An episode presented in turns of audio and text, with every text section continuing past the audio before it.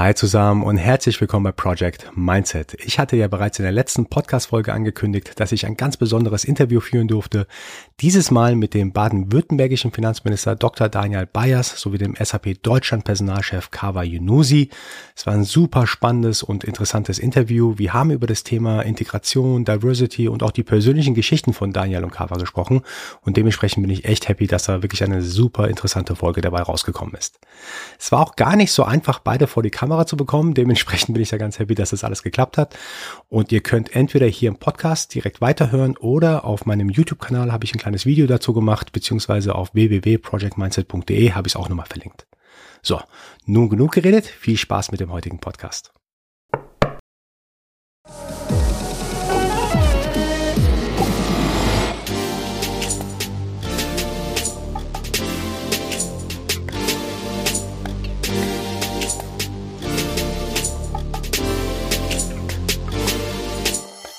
Hi zusammen und herzlich willkommen bei Project Mindset. Heute geht es um ein ganz besonderes Thema, was mir sehr am Herzen liegt. Und zwar, ich möchte nämlich, dass wir in einer Gesellschaft leben, wo unsere Kinder unabhängig davon, wo sie herkommen, was für eine Religion sie betreiben, die gleichen Chancen haben wie jeder andere Mensch auch. Und genau darüber möchte ich mit meinen beiden Gästen heute sprechen. Kommt einfach mal mit.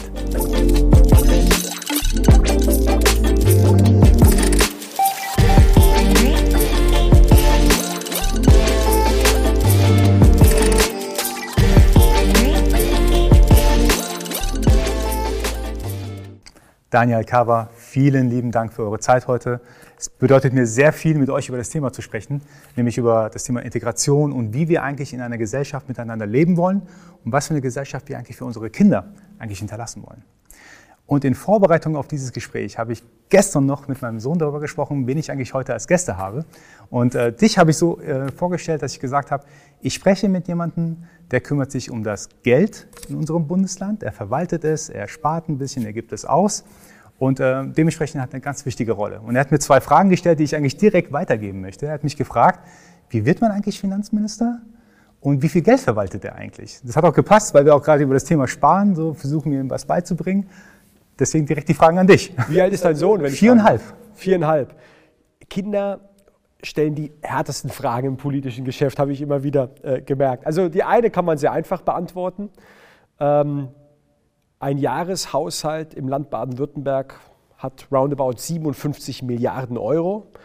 Ähm, ich bin davon überzeugt, mit Geld kann man sehr viel Gutes machen. Ja, Schule ausstatten, dafür zu sichern, äh, zu sorgen, dass die Polizei gut, aus, gut ausgestattet ist, in Klimaschutz investieren und, und, und und vor allem auch in, in, die Zukunft, in die Zukunft von deinem Sohn und von vielen anderen jungen Menschen zu investieren. Das ist die Aufgabe, die wir haben. Ist in der Pandemie nicht immer ganz so einfach, weil uns die Steuereinnahmen auch weggebrochen sind und wir nehmen gerade sehr viel Geld in die Hand fürs Impfen, fürs Testen, für Wirtschaftshilfen. Aber ich hoffe, dass wir auch irgendwann das Kapitel hinter uns lassen können, um wieder auch mehr in die Zukunft und die strategischen Ziele uns widmen zu können. Die andere Frage ist schon ein bisschen schwieriger zu beantworten man wacht ja nicht morgens auf und sagt, ich werde irgendwie Politiker. Und mein Ministerpräsident sagt es immer so schön, das Amt muss zum Manne oder zur Frau kommen. Ja, und ich glaube, das Amt des Finanzministers ist äh, eine große Aufgabe, eine große Verantwortung, der ich auch gerne nachkomme. Aber ich habe nie auf dem Reißbrett eine politische Karriere geplant. Ich komme aus einem politischen Haushalt. Ähm, mein Vater kommt aus der Türkei, meine Mutter kommt aus einer katholischen ähm, ja, auch konservativen CDU-Familie. Bei uns wurde also viel immer über Politik zu Hause diskutiert, gesprochen. Und ähm, ich bin ein politischer Mensch, aber ich bin relativ spät, erst um die 20 Jahre mit Parteipolitik in Kontakt gekommen, habe mich ehrenamtlich engagiert und irgendwann mal hat sich die Gelegenheit geboten, für den Deutschen Bundestag zu kandidieren. Ich war dort eine Legislatur im Bundestag und bin jetzt hier, nachdem mich der Ministerpräsident letztes Jahr gefragt hat, ob ich diese Aufgabe wahrnehmen möchte, in Stuttgart als Finanzminister. Ich sehe das als ein großes Privileg, aber vor allem als eine große Verantwortung, der ich auch gerne nachkomme. Und ähm, ich glaube, das ist auch gut so, dass es keinen Automatismus gibt, zu dem man Politiker oder Politikerin wird, sondern ich glaube, wir brauchen Quereinsteiger, wir brauchen auch Leute, ähm, die vielleicht noch nicht ihr ganzes Leben in der Politik verbracht haben. Ich glaube, das bereichert die Politik. Auch da ist Vielfalt, auch der Vielfalt an Hintergründen etwas sehr Wichtiges. Und wenn wir dafür sorgen in Zukunft, dass wir noch mehr sozusagen auch Leute ähm, äh, für die Politik gewinnen können, ehrenamtlich, aber auch hauptamtlich, dann bin ich sehr zuversichtlich, dass wir auch die Probleme der Zukunft gut anpacken können. Sehr schön gesagt.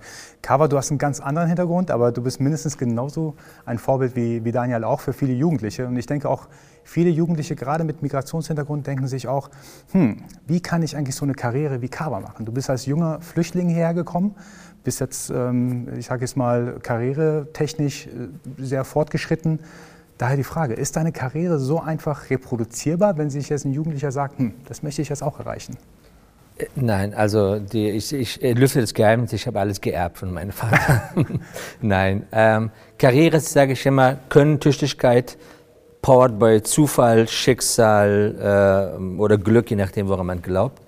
Ähm, wichtig ist natürlich, dass man die, die, die Ausbildung, egal ob man ähm, Handwerk macht oder Studium, je, je, nachdem, was einem passt, wirklich mit voller Leidenschaft ähm, äh, hinter sich bringt und Ziele hat, langfristig, langfristig äh, Ziele, wo man in die, welche Richtung man gehen will. Aber ansonsten sollte man sich eigentlich darauf verlassen, zum, die richtigen Netzwerke zu haben, in der richtigen Umgebung, sich zu engagieren, sei es ehrenamtlich, sei es in Form von Praktika etc. Und dann ergeben sich die Gelegenheiten. Also es ist unwahrscheinlich, dass man sagt, ich will äh, Personalchef bei SAP werden und dann wird man das oder CEO. Sondern unterwegs ergeben sich auch vielleicht Opportunities, die man gar nicht auf den Blick hatte. Und die, sind, die passen zu einem dann äh, sogar noch besser. Ich bin im Arbeitsrecht gelandet. Ich hatte weder im Arbeitsrecht im Studium gehabt, noch habe ich mich dafür interessiert. Und in meinem letzten Station im Jurastudium bin ich im Arbeitsrecht bei der Deutschen Telekom gelandet und auf einmal habe ich festgestellt, wow, was für ein geiles Rechtsgebiet, habe ich komplett vernachlässigt. Und daraus hat sich der Rest quasi gegeben. Also ich hatte nie, nicht mal ansatzweise im Kopf, dass ich überhaupt in einem Konzern arbeiten darf und geschweige denn über Juristerei und Arbeitsrecht hinaus. Sehr interessant. Du hast gerade Opportunities gesagt, also Möglichkeiten. Jetzt eine Frage an dich, Daniel. Hm, hat es Einfluss darauf, was für eine Karriere man ansteuern kann oder hm, ja, einfach nur kann in der Politik, wenn man einen ausländischen Namen vielleicht sogar hat? Ich frage auch, weil ich möchte natürlich auch, dass meine Kinder jetzt unabhängig von dem, wo ihre Eltern herkommen, also wo ich herkomme oder was für einen ausländisch klingenden Namen die haben, dass sie die gleichen Möglichkeiten haben wie jeder andere auch. Wie sieht es bei dir aus? Unser Anspruch ist, dass das keine Rolle spielt. Ich glaube, es ist nicht entscheidend in diesem Land, wo man herkommt, sondern wo man hin möchte. Und unsere Verfassung, unser Grundgesetz sagt das ja auch und gibt auch unabhängig von Herkunft, von Religion, von kultureller Zugehörigkeit jedem auch alle Freiheiten und Möglichkeiten. Das heißt, das ist unser Anspruch. Und auf dem Blatt Papier stimmt das auch. Und wenn wir uns die politischen Realitäten anschauen, das gilt übrigens nicht nur für Politiker, das gehört für die Vielfalt in deutschen Vorstandsetagen, für die Vielfalt übrigens auch in wichtigen Institutionen, äh, äh, die den Staat ausmachen, die Polizei und andere ähm, äh, Gebiete, da wissen wir, da können, da müssen wir insgesamt besser werden. So, und wir sind ein Einwanderungsland, wurde ja lange schon darüber gestritten, ist das Deutschland ja oder nein. Ich finde übrigens, wir müssen auch viel wieder stärker dahin kommen, Einwanderung, als etwas Positives zu begreifen, Migration positiv zu deuten, übrigens angesichts auch unserer demografischen Entwicklung. Ich glaube, Unternehmen wie die SAP ist angewiesen auf Top-Talente aus der ganzen Welt. Wir in Baden-Württemberg sind ein Exportland. Also das auch wieder selbstverständlich vor uns herzutragen und zu leben, da werden wir schon einen Schritt weiter.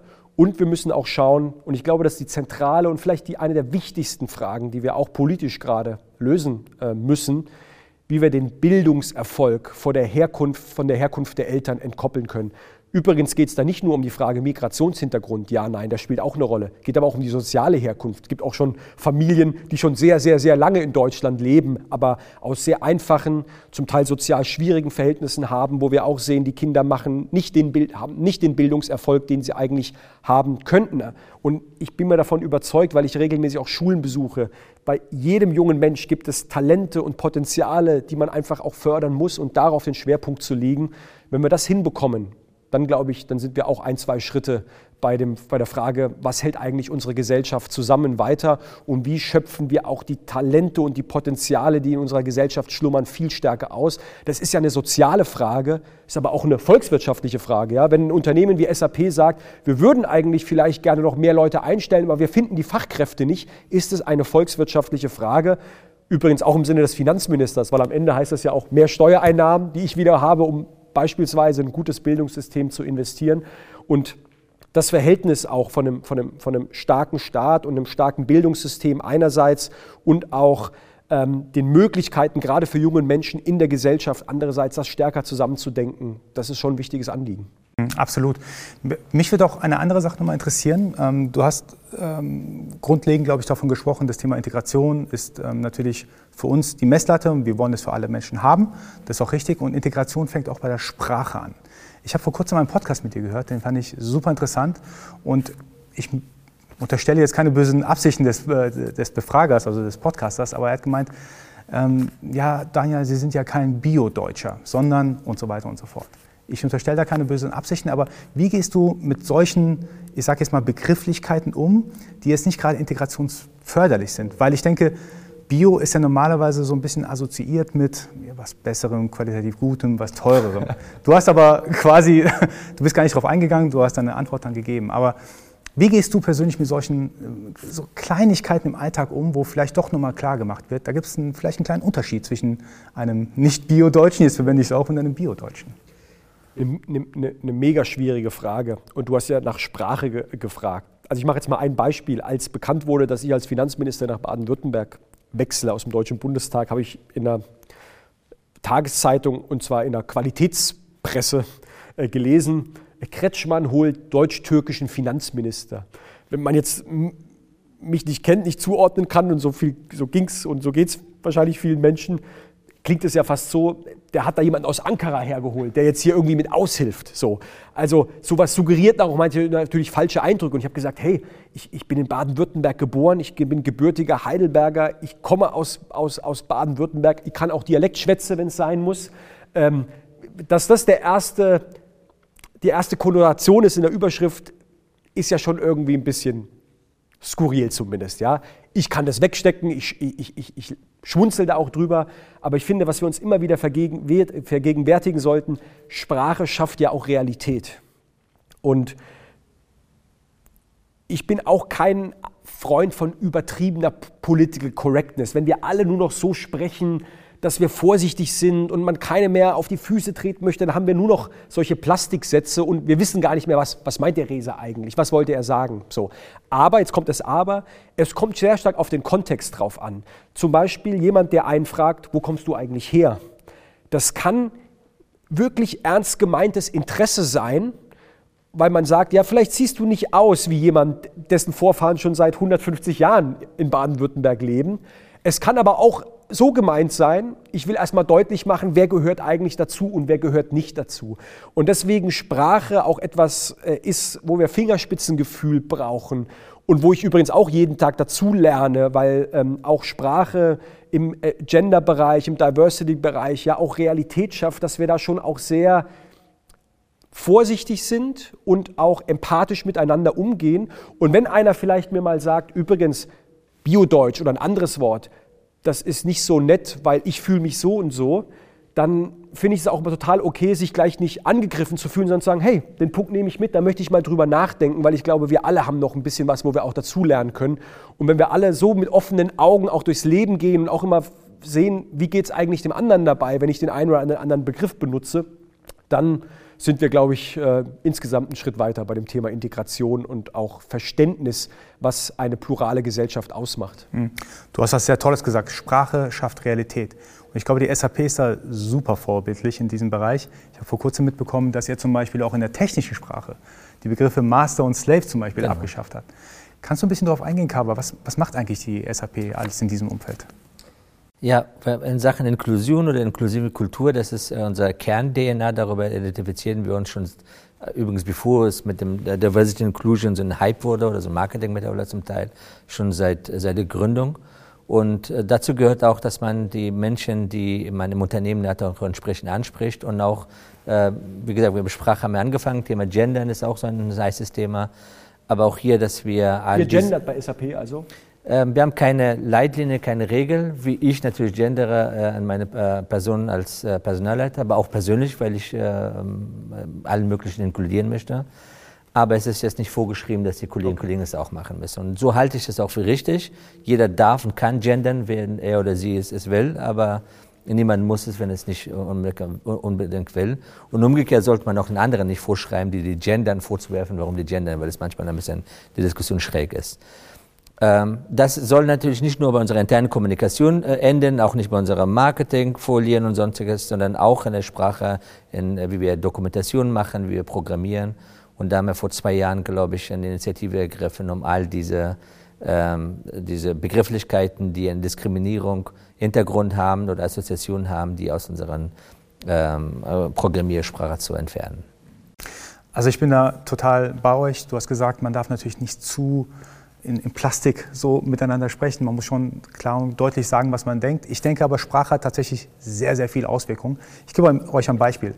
Ich habe vor kurzem die Definition des, ähm, ähm des Begriffs Migrationshintergrund nochmal nachgeschlagen. Das hat mich nämlich interessiert. Hat, haben meine Kinder noch Migrationshintergrund? Weil meine Eltern seit 36 Jahren schon in Deutschland sind. Ich bin äh, seit meinem zweiten Lebensjahr hier in Deutschland. Ich habe ähm, die deutsche Staatsangehörigkeit, bin mit meiner halb deutsch, halb amerikanischen Frau verheiratet und trotzdem nach der äh, Definition, eine Person hat Migrationshintergrund, wenn sie selbst oder mindestens ein Elternteil die deutsche Staatsangehörigkeit nicht durch Geburt besitzt, haben meine Kinder also Migrationshintergrund. Ich finde es super interessant, dass obwohl jetzt quasi 40 Jahre vergangen sind, seitdem wir hier sind, immer noch meine Kinder zum Beispiel in dem Fall einen Migrationshintergrund haben. Es würde mich das interessieren, was das zum Beispiel aus der, aus der politischen Sicht, was für einen ein Sinn macht das, diesen Begriff noch mitzuführen, nach all diesen Jahren, wenn man schon hier in Deutschland ist?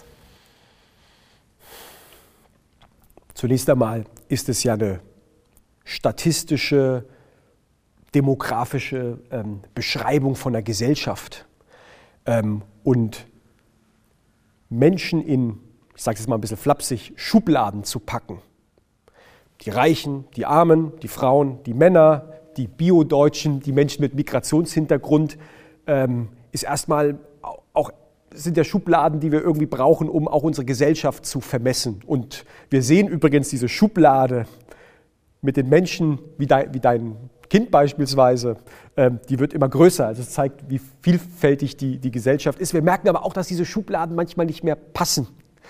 Und wenn diese Schubladen dazu führen, dass wir die einen diskriminieren oder ihnen das Gefühl geben, egal wie sehr du dich anstrengst, egal wie lange du schon hier bist, egal was dein Papa macht, ähm, du gehörst irgendwie am Ende doch nicht dazu, dann wird es ein Problem. Dann wird es ein Problem. Es ist übrigens interessant, dass du diese statistische Definition nochmal erwähnt hast. Ich habe auch einen Sohn, der ist jetzt ein halbes Jahr äh, alt. Ich bin Doppelstaatler. Ich habe eine türkische und eine deutsche Staatsbürgerschaft. Die Mama des Kindes, meine, meine Partnerin ist deutsch da wüsste ich jetzt gar nicht sozusagen, hat er eigentlich den Migrationshintergrund oder, oder, oder nicht. Und ich glaube, das sollte ja das Ziel sein, dass im Laufe auch der Generationen das eigentlich gar keine Rolle mehr spielt. So, und wir auch einfach, deswegen sagte ich ja vorhin, ein positives Verhältnis zur Migration, das auch als Selbstverständlichkeit sehen. Vielleicht nicht so, sogar als Selbstverständlichkeit, sondern vielleicht auch etwas, etwas Positives, was unsere Gesellschaft wirklich auch bereichert. Wenn wir dahin kommen an den Punkt und dann auch jemand fragt, woher kommst du oder woher kommen vielleicht auch deine Eltern, dann bin ich, dann bin ich davon überzeugt, dann ist es auch ernst gemeintes Interesse, weil man, weil man die, die Person spannend findet und sagt, das ist Teil deiner Geschichte, Teil deiner Kultur, ich will das verstehen. Aber wir merken auch, das merkt man ja an der polarisierten Gesellschaft, die wir zum Teil ja leider auch erleben, da sind wir, da sind wir noch nicht. Und der Aladdin al-Mafalani hat, hat ein tolles Bild dafür gefunden. Der sagt, die deutsche Gesellschaft ist, muss man sich als einen Tisch vorstellen, da sitzen die Menschen drumherum und im Laufe der Zeit, wir hatten jetzt ja 60 Jahre Anwerbeabkommen mit der Türkei, weil wir ja sehr viele Menschen türkischen ähm, ähm, äh, äh, Ursprungs ähm, haben oder türkeistämmige Menschen in Deutschland. Immer mehr solche, solcher Menschen nehmen an diesem Tisch Platz.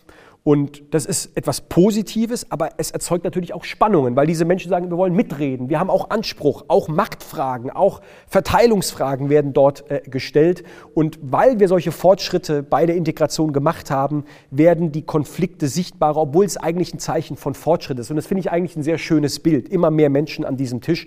Und wir müssen dafür arbeiten, dass es irgendwann Normalität ist und dass wir beide hier nicht mehr sitzen und es als etwas Besonderes empfinden müssen, dass man beispielsweise Vorstand oder Minister wird, sondern dass es einfach ein normaler Vorgang in einer normalen, bunten, vielfältigen Gesellschaft ist. Aber zur Wahrheit gehört, da sind wir noch nicht. Da arbeiten wir aber jeden Tag dran. Und ich bin auf dem, ich bin deswegen ich bin auch Optimist. Ich habe den Eindruck, wir sind da auf einem insgesamt guten Weg. Es gibt immer Rückschläge, aber insgesamt die, die Richtung stimmt. Sehe ich absolut genauso. Ja, sehr schön gesagt. Vielen Dank. Kava, ich habe bei dir in einem anderen Kontext mal gehört gehabt, dass du eine Zeit lang, du hast es Herkunftsscham genannt. Das fand ich äh, sehr interessant. Auf der einen Seite, auf der anderen Seite natürlich auch ein bisschen traurig natürlich. Ich denke, ähm, ein paar der Zuhörerinnen und Zuhörer können sich bestimmt damit auch identifizieren, dass man vielleicht nicht so ganz so gerne sagt, wo man herkommt. Daher die Frage, wie hast du diesen, diesen, diesen Herkunftsscham überwunden und was kannst du allen Zuhörerinnen und Zuhörern mitgeben, wie, wie sie es überwinden können? Ja, also in der Tat, ich habe ähm, ähm, vielen erzählt am Anfang, dass ich nicht von Af aus Afghanistan gekommen bin, aus Kolumbien, weil schon vor Taliban, ähm, doch, es waren Taliban, 96 danach war das. Afghanistan hatte nie so einen, so einen Mega-Ruf gehabt. Und wenn man als Flüchtling ohne Eltern hier ist, ähm, auch noch so eine Herkunft hat und äh, kaum Selbstwertgefühl, Selbstbewusstsein, da will man auch nicht nochmal reduziert werden als, Flüchtling, als Wirtschaftsflüchtling und äh, mit Taliban-Vorurteile, die man hatte, auch noch das rechtfertigen, obwohl ich noch nie in meinem Leben einen Taliban gesehen, gesehen habe. Um diesen Diskussionen aus dem Weg zu gehen, habe ich einfach gesagt, ich komme aus Kolumbien. Kolumbien habe ich mir ausgesucht, weil ich habe gehofft, dass ich keinen Kolumbianer treffe, zufälligerweise, und dann nicht erklären muss, wo aus Kolumbien etc. Einmal bin ich erwischt worden, ich habe bei Vodafone gearbeitet im Geschäft, da war ein Kolumbianer da, muss ich eine Geschichte einfallen lassen. Und das ist dann verschwunden, als ich dann ähm, angekommen bin, aber auch ähm, so weit mein Studium abgeschlossen hatte, dass ich dazu stehen konnte, dass das nicht mehr etwas war, was mich auch mit ausgemacht hat. Ähm, und das Thema mit dem Migrationshintergrund, was den Namen angeht, ist immer noch ein Riesenthema, gerade im Arbeitsleben. Wir, vor kurzem habe ich äh, im Handelsblatt auch dazu einen Kommentar abgegeben. Eine neueste Studie ist es immer noch tatsächlich, macht einen riesen Unterschied, ob ein Ali oder ein Cover oder ein Reza sich bewirbt äh, woanders oder ein Michael oder Stefan ähm, Vorname oder beziehungsweise Nachnamen. Da erfahren die immer noch ganz äh, enorme äh, Diskriminierung, Benachteiligung. Deswegen ist es wichtig, das, was du Daniel gesagt hast, wir brauchen ein, eine positive Vorbilder, dass man auch mit einem Namen, fremdklingenden Namen, auf einmal das nicht nur die negativen Sachen verbindet, denn genauso wie es negative Beispiele unter den Deutschen, Biodeutschen, obwohl das Wort mag ich nicht, gibt, gibt es auch bei den, ähm, bei den Menschen mit Migrationshintergrund, damit ähm, man eine, ja, eine, nicht diese negative Vorurteile im, im, im Hinterkopf hat und die die gleiche Chancen haben, wie du gesagt hast, für deinen Sohn, wie alle anderen auch. Aber davon sind wir leider immer noch weit entfernt. Mhm. Interessanterweise habe ich ab und zu auch mal so eine Art Klischee-Denken. Also ich glaube, jeder von uns hat so ein bisschen Stereotypisierung im Kopf, Klischee-Denken. Über Iranern zum Beispiel weiß ich, wenn ich mich mit einem Iraner treffe, der kommt 15 Minuten zu spät. Garantiert. Echt? Also, der, der, Türke kommt 30 Minuten zu spät, wenn ich das jetzt mal sehr direkt sagen darf. Genau, also es gibt tatsächlich so, ich sage jetzt mal, so ein Klischee-Denken, das hat man im Kopf. Und manchmal gibt es auch so eine Art, ähm, ich weiß nicht genau, wie ich es nennen soll, so umgekehrtes Klischee-Denken. Du hast gesagt vorhin, ähm, wenn jemand fragt, wo kommst du her, dann kann es ein richtiges, wahres Interesse sein, wo der wirklich herkommt. Oder tatsächlich so ein bisschen ausgrenzend sein. Und manchmal habe ich selber auch im Kopf gehabt, ich war vor einiger Zeit in einer, in einer ganz normalen Fahrzeugkontrolle, wurde ich angehalten, wurde gefragt, wo kommen Sie her? Und ich dachte mir sofort, warum ist das jetzt relevant? Ich so, ich komme aus dem Iran. Und dann hat die, die Polizistin gesagt, das ist schön für Sie, aber, aber wo, wo, kommen Sie jetzt, jetzt gerade her? Ja, also, also manchmal Kommst hat man, aus der Kneipe. Ja, genau, genau. Das war ja? eigentlich Hintergrund der Frage. Aber ich also das, das heißt, da hattest du die Vor du hattest die Vorurteile im Kopf, dass Sie Vorurteile genau. möglicherweise haben. Da habe ich ja? mich selber erwischt dabei. Und das hat mhm. mir sehr viel zu denken gegeben, dass ich in Aber du reflektierst es. Das absolut, ist das Entscheidende. Absolut, weil äh, ich fand es nicht schön, dass ich direkt Vorurteile gegenüber Sie hatte.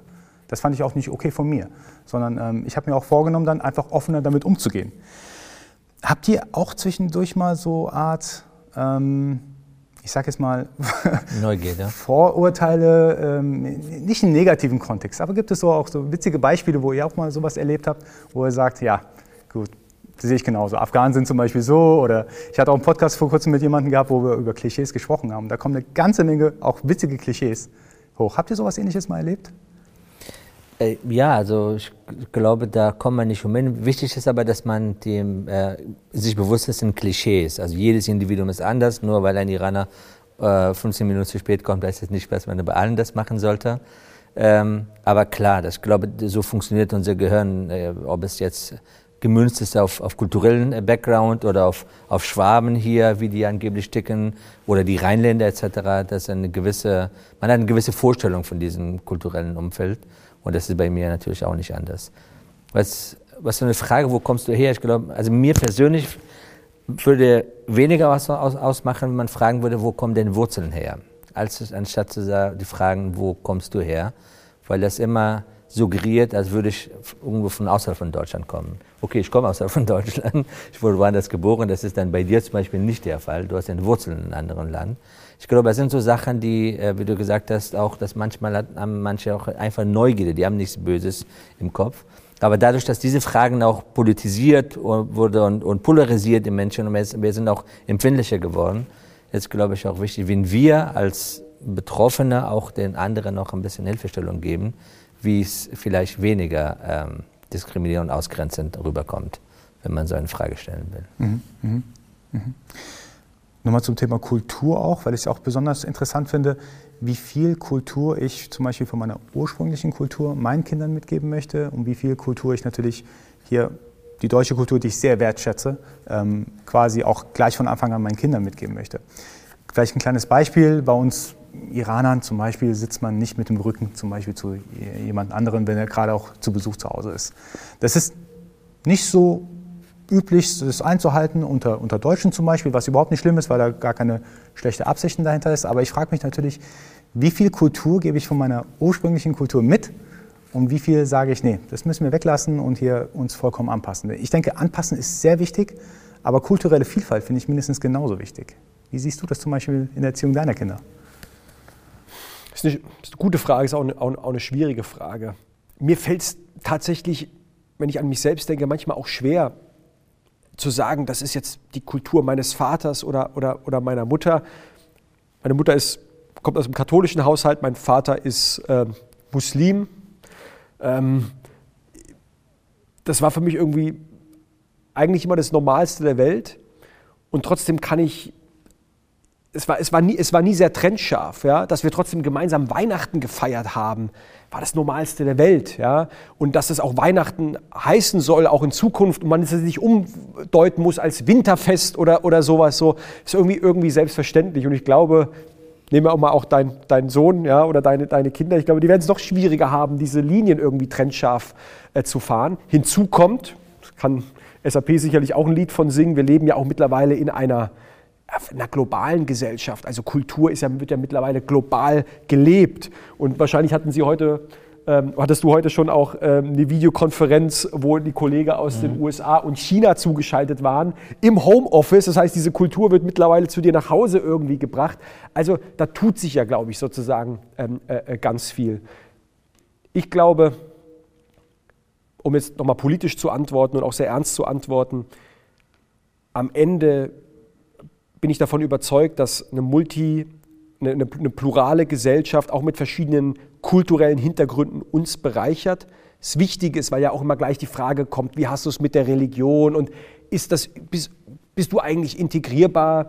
Ähm, das ist für mich ganz klar die Antwort. Wer die Werte unseres Grundgesetzes, Toleranz, die Würde des Menschen, Freiheit, Grundrechte, der Umgang ähm, ähm, äh, ähm, mit Frauen und vieles andere, was unsere äh, Gesellschaft hier ausmacht. Wer sich daran hält, ist herzlich willkommen. Und wenn der eine eigene Kultur mitbringt, dann, ähm, ist es, dann bereichert das unsere Gesellschaft. Ich glaube, auf so eine einfache Formel kann man das bringen. Und Kultur ist ja übrigens auch etwas, was man ja sehr gerne direkt erlebt, beispielsweise Essen. Ja, ich liebe übrigens auch persisches Essen, wenn ich das sagen darf an der, an der, an der, an der Stelle. Ähm, auch das ist ja auch etwas, von dem wir alle etwas haben, was uns ja nicht nur kulturell äh, bereichert, sondern von dem wir alle buchstäblich etwas haben, weil es macht halt auch, also Spätzle und Maultaschen sind lecker, aber sieben Tage die Woche, ich glaube, da würden sie uns irgendwann zum, zu den Ohren raushängen, wenn ich es jetzt mal sehr einfach sagen darf. Und ich glaube, dass auch wieder diese, diese Vielfalt auch als Vielfalt zu begreifen und wertzuschätzen.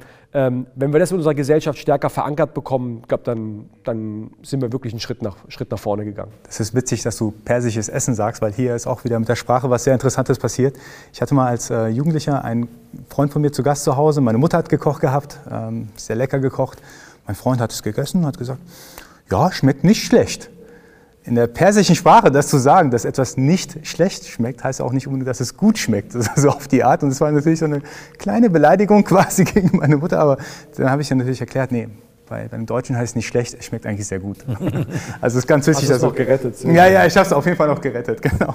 Ich wollte es aber auch nochmal auf das Thema Diversity ansprechen. Du hast vorhin, Cover, ein bisschen drüber gesprochen gehabt.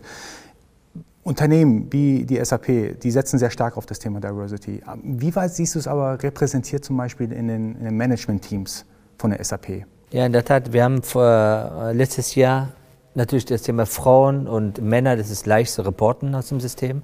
Aber Diversity Vielfalt ist mehr als nur Frauen und Männer. Sexuelle Orientierung spielt eine Rolle, kulturelle Herkunft spielt eine Rolle.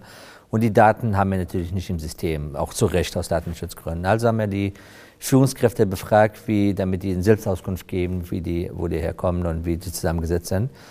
Um dann zu gucken, wo haben wir einen blinden Fleck, also wo haben wir vielleicht zu wenig Repräsentation in der Führungsebene äh, und diese weicht ab von der Gesamtpopulation in der Belegschaft oder gar von der Gesellschaft.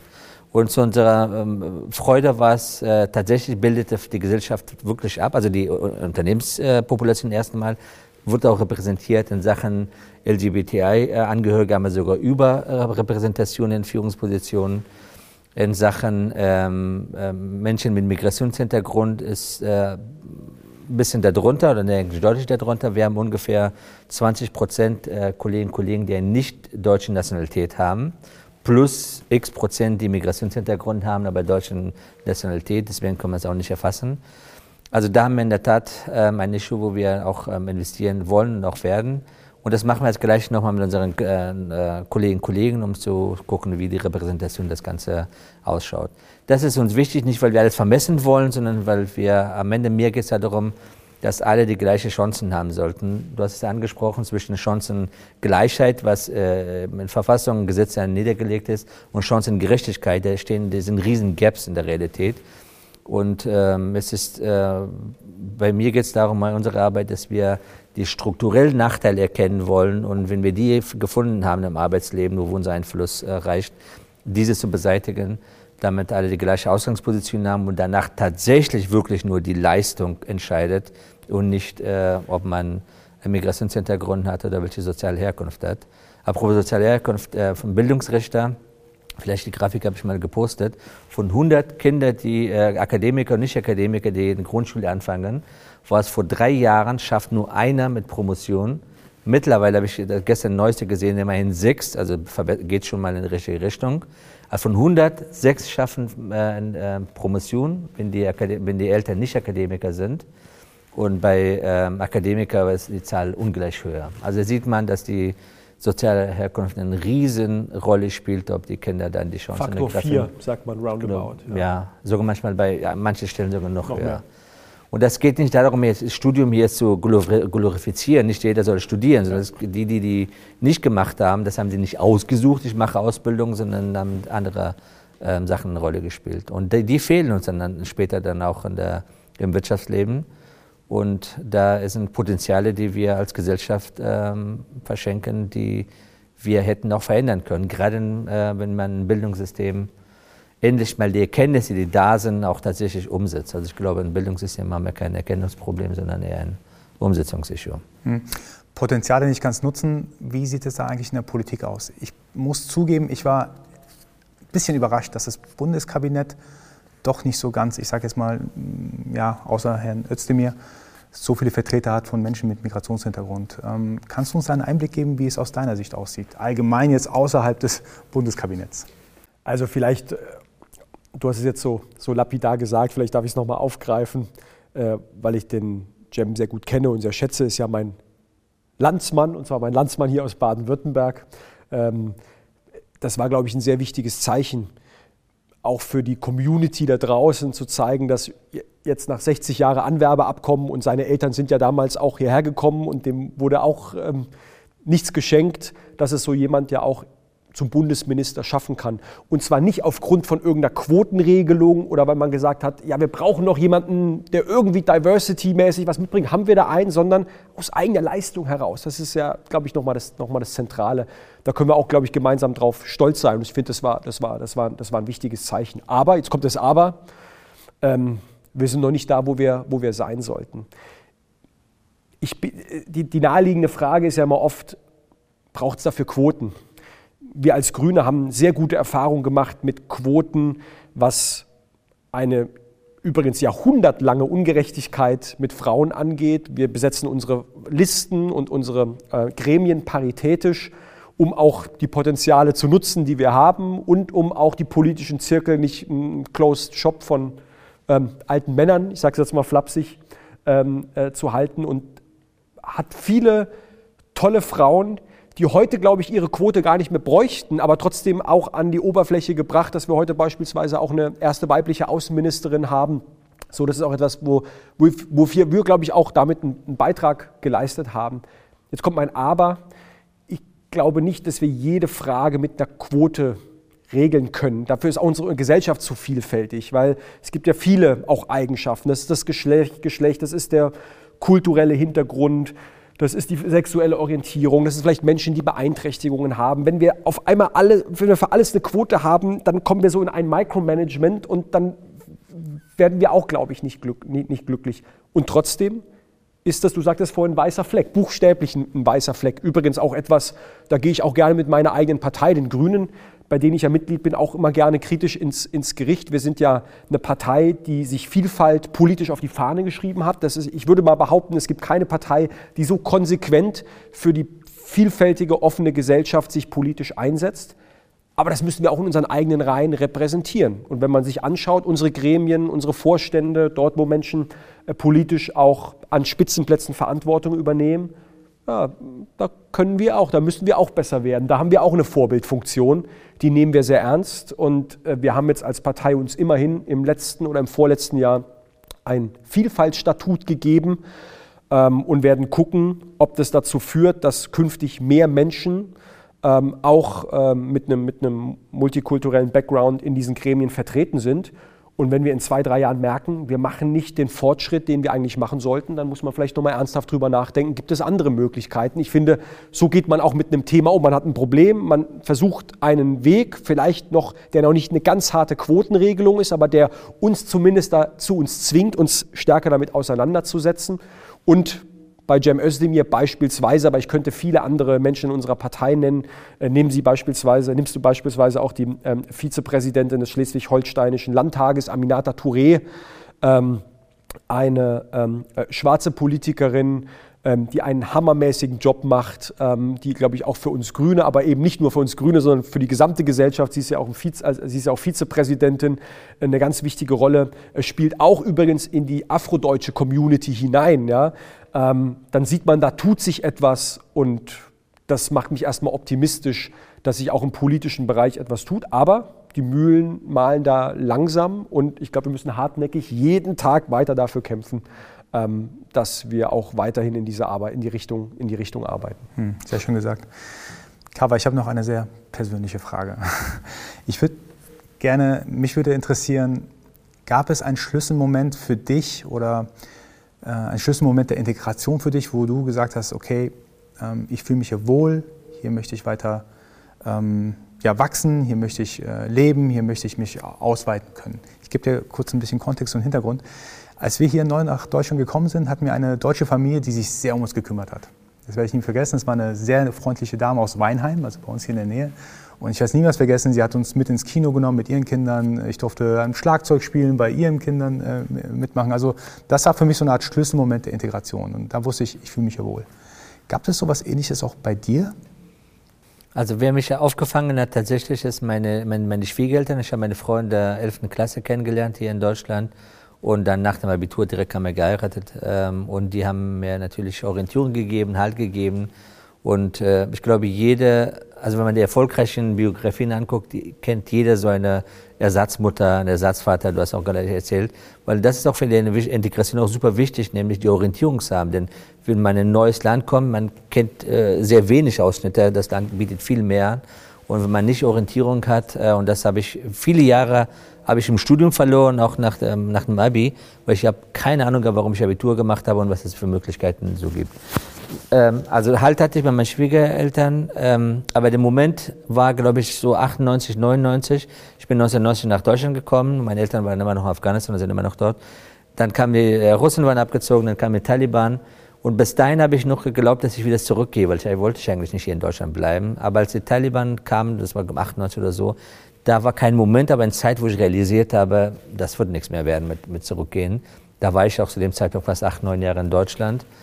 Und dann ähm, erst bei mir im äh, Unterbewusstsein Klick gemacht im Kopf. Jetzt muss ich gucken, dass ich hier äh, mein Leben aufbaue. Und äh, wenn es irgendwann in Afghanistan was wird, dann wird es vermutlich eher, ähm, wo man hin besuchen geht, Familien etc. Und so ist es leider auch gekommen am Ende des Tages.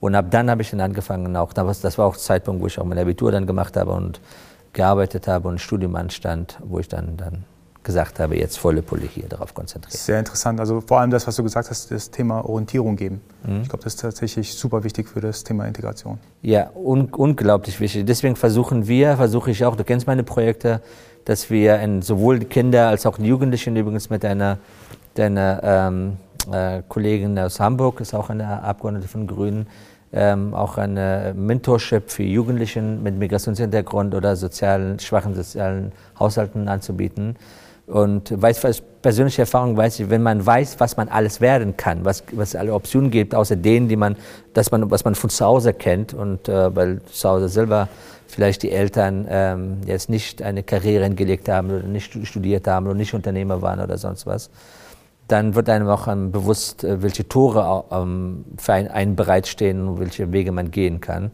Und äh, wenn man diese Inspiration gibt, dann habe ich bisher immer die Erfahrung gemacht, dass dann auch bei den anderen so einen Klick machen und dann haben die ein Ziel und dann wollen die auch dahin kommen.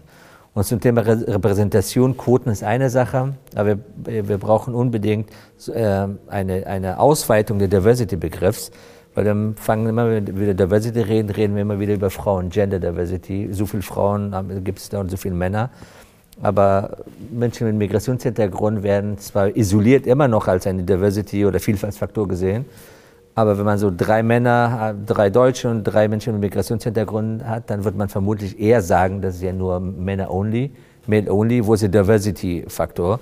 Ja, natürlich fehlt Gender als ein, ein Diversity-Merkmal, auch ein wichtiges Merkmal, aber dass der Vielfalt ähnlichen äh, oder gleichwertigen Diversity Beitrag leistet, dass das nicht so wahrgenommen wird. Und da versuche ich auch einen Beitrag dazu leisten mit verschiedenen Programmen auch dazu, dass wir auch diese Menschen, wenn wir gerade im Zusammensetzung von Vorständen, von Führungspositionen und so weiter und so, fort an, äh, angeht, auch mit berücksichtigen und nicht nur Gender. Und laut McKinsey-Studien etc. zeigen sogar auch, dass die, dass die kulturelle oder ethnische Beitrag in Teams sogar höher liegt sogar als bei Gender.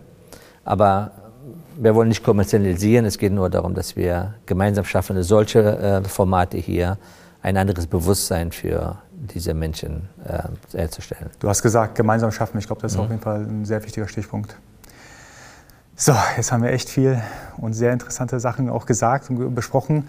Und so langsam kommen wir auch zum Schluss des heutigen Podcasts. Wie ihr wisst, heißt der Podcast auch Project Mindset. Nicht umsonst, weil mich interessiert natürlich das Mindset hinter den Personen, die, äh, mit denen ich spreche. Ich habe heute ganz gutes Gefühl bekommen, was für eine Geisteshaltung, was für eine Denkweise ihr habt. Aber trotzdem nochmal die finale Frage, vielleicht erst an dich, Daniel. Welches Mindset hatte für dich den größten und wichtigsten Einfluss gehabt in deinem Leben? Ah, das ist schwierig. Das ist schwierig, das auf eine, auf eine Botschaft zu reduzieren. Aber wenn ich es müsste, ich bin großer äh, Mohammed Ali-Fan. Ähm, der wäre jetzt vor kurzem 80 Jahre alt geworden. Da ist nochmal viel Berichterstattung und so in der, in der Presse gewesen. Und da ist mir nochmal ein tolles Zitat von ihm untergekommen. Äh, er hat gesagt, äh, don't count the days, make the days count. Ja, ich glaube, das ist auch gerade für uns in der Politik, wo wir immer kleine Schritte gehen, aber das auch okay ist, solange wir in die richtige Richtung gehen und uns immer gegenseitig auch motivieren müssen, weil du hattest vorhin von deinem Sohn gesprochen, ich habe ja auch meinen erwähnt. Ich stelle mir auch manchmal die Frage, ja, wie erkläre ich ihm möglicherweise, warum habt ihr damals im Kampf ähm, für mehr Klimaschutz nicht genug getan? Weil ich weiß, wir haben riesige Herausforderungen im Bildungsbereich, im ganzen äh, Klimabereich. Und die Schritte, die wir eigentlich machen müssten, sind noch nicht so groß, wie wir sie eigentlich machen müssen. Und trotzdem bin ich davon überzeugt, jeden Tag ein bisschen für eine bessere Welt zu kämpfen. Das lohnt sich schon. Und du hast es sehr schön gesagt, andere dafür auch inspirieren. Also ich finde gerade, jeder soll auch sein Umfeld so gestalten, dass er Menschen, die einen inspirieren und die einen ähm, empowern und nicht nach unten ziehen.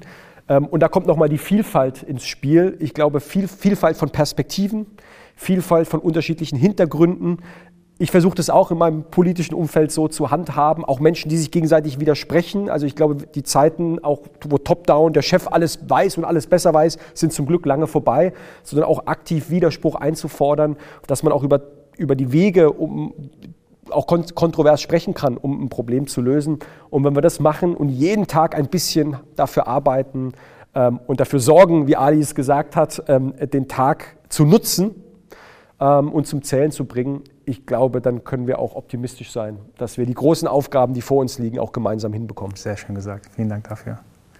Kaba, wenn ich die Frage jetzt dir stellen darf, welches Mindset hat für dich den größten Einfluss gehabt? Ja, das klingt ein bisschen blöd, sondern es ist einfach, alles wird gut. Also ich habe ähm, mein äh, Rückblicken hat mir sehr häufig geholfen, dass ich häufig ganz äh, hohe Herausforderungen hatte, insbesondere natürlich finanzieller Natur, ähm, aber auch ähm, ohne Eltern zu leben, keinen Rückhalt zu haben etc. Aber am Ende ist es immer gut geworden und das beruhigt enorm mich, auch immer wenn ich dann in Krisen bin, dann äh, erinnere ich mich daran an vergangenen Krisen, es wird am Ende wieder gut werden. Und was das äh, Berufliche angeht oder, oder Umsetzung, ist mein Mindset definitiv doch. Ich finde, das Wort wirklich bringt es auf den Punkt, gibt es da leider nicht auf englische Sprache. Diese Doch-Mindset, also nicht äh, etwas an das Thema heranzugehen, wo man sich auf Risiken fokussiert, sondern auf die Chancen. Doch es geht, äh, äh, mit diesem Mindset an das Thema rangeht und nicht äh, zu gucken, welche Probleme es auf den Weg gehen äh, äh, könnte. Das bringt mich weiter und ich merke auch im Unternehmen, dass intern nennen wir das sogar Sub-Doch, also Hashtag SAP Doch, um dann neue Ideen ähm, und äh, Sachen, die Urfragen, die wiederkommen, mit diesem Mindset heranzugehen. Doch, ich werde es schon schaffen als ähm, umgekehrt erstmal sich auf die, auf die Probleme zu fokussieren. Auch sehr, sehr schön gesagt. Das nehme ich auf jeden Fall, auf jeden Fall mit.